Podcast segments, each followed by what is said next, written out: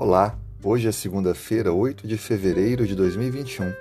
Esse é o nosso podcast com lições da Bíblia. Seja bem-vindo.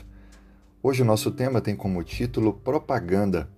Ele está baseado em Isaías capítulo 36, do verso 2 ao verso 20. A Bíblia diz que o rei da Síria enviou um mensageiro chamado Senaqueribe para que pudesse ir até o reino de Judá e enviar uma mensagem muito dura. Judá seria conquistada e Jerusalém era a última cidade que o rei assírio queria conquistar. Contudo, ele, antes de fazer algum conflito, enviou seu mensageiro para que, com argumentos convincentes, pudesse convencer aos líderes da cidade a se entregarem, evitando assim qualquer outra perda. Os assírios eram muito cruéis, mas também inteligentes, e se eles pudessem evitar um conflito para conquistar facilmente o inimigo, eles assim o faziam. Então, esse mensageiro, muito perspicaz, ele avança e comenta com o povo de volta voz, falando não apenas aos líderes que estavam ali próximo ao muro, mas a todo o povo que estava adiante.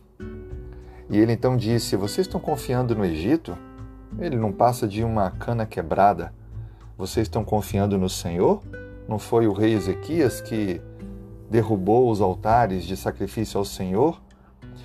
Veja que, desta forma, o mensageiro estava procurando convencer as pessoas de que não havia saída para Judá a não ser se entregar para o inimigo, de que eles eram fracos e estavam totalmente desprotegidos. Não havia ninguém por eles. Veja que o inimigo, o inimigo assírio, ele se colocou como se fosse mais forte e como que Israel, o povo de Judá não tivesse nenhum auxílio mais em seu favor. De fato, parte do que Rabsaque, esse mensageiro da Síria, dizia, ele estava certo. Contudo, será que Deus abandonaria totalmente o povo de Judá naquele instante? Será que Deus não interviria naquele momento?